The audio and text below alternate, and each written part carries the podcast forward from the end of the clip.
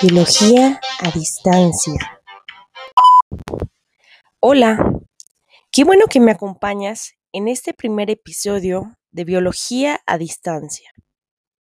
Mi nombre es Lidia Díaz y el objetivo de hoy es que logremos conocer la ubicación del material hereditario. Comenzamos.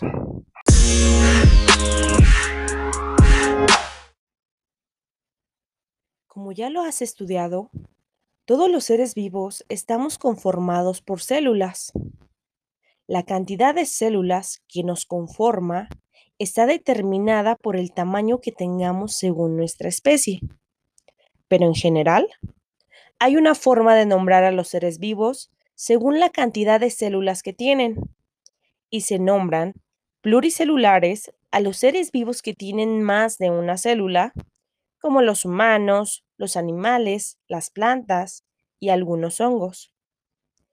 Por otro lado, están los seres vivos unicelulares, que se conforman por una sola célula, como las bacterias, los virus, protozoarios y algunos hongos.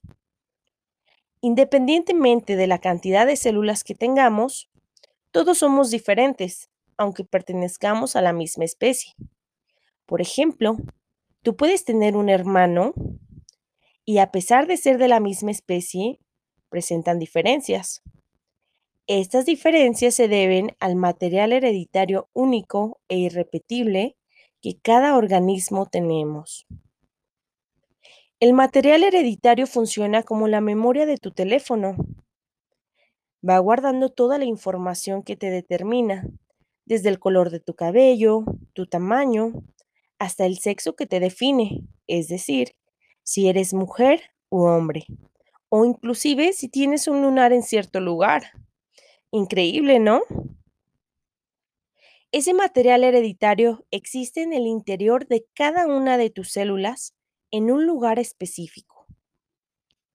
Te invito a cerrar los ojos y vamos a imaginar que las células son como un huevo y que están conformados por tres partes un cascarón llamado membrana que la protege del daño externo. Y en el interior de ella hay una clara llamada citoplasma y una yema llamada núcleo. El núcleo de la célula, así como en el huevo, es la parte central y más resguardada o protegida. ¿Y sabes por qué? Porque dentro del núcleo está la información hereditaria esa información hereditaria se llama cromosomas y cada parte de los cromosomas recibe un nombre distinto que estudiarás más adelante.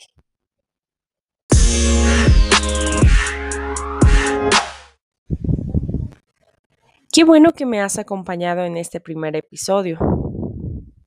Ahora, autoevalúa tu aprendizaje dando respuesta en tu mente a las siguientes preguntas. ¿Cuál es la estructura de una célula? ¿Qué determina el material hereditario? ¿En qué parte de la célula se ubica el material hereditario? ¿Qué nombre recibe el material hereditario? Felicidades, lo lograste. Has aprendido un nuevo conocimiento. Un fuerte aplauso para ti.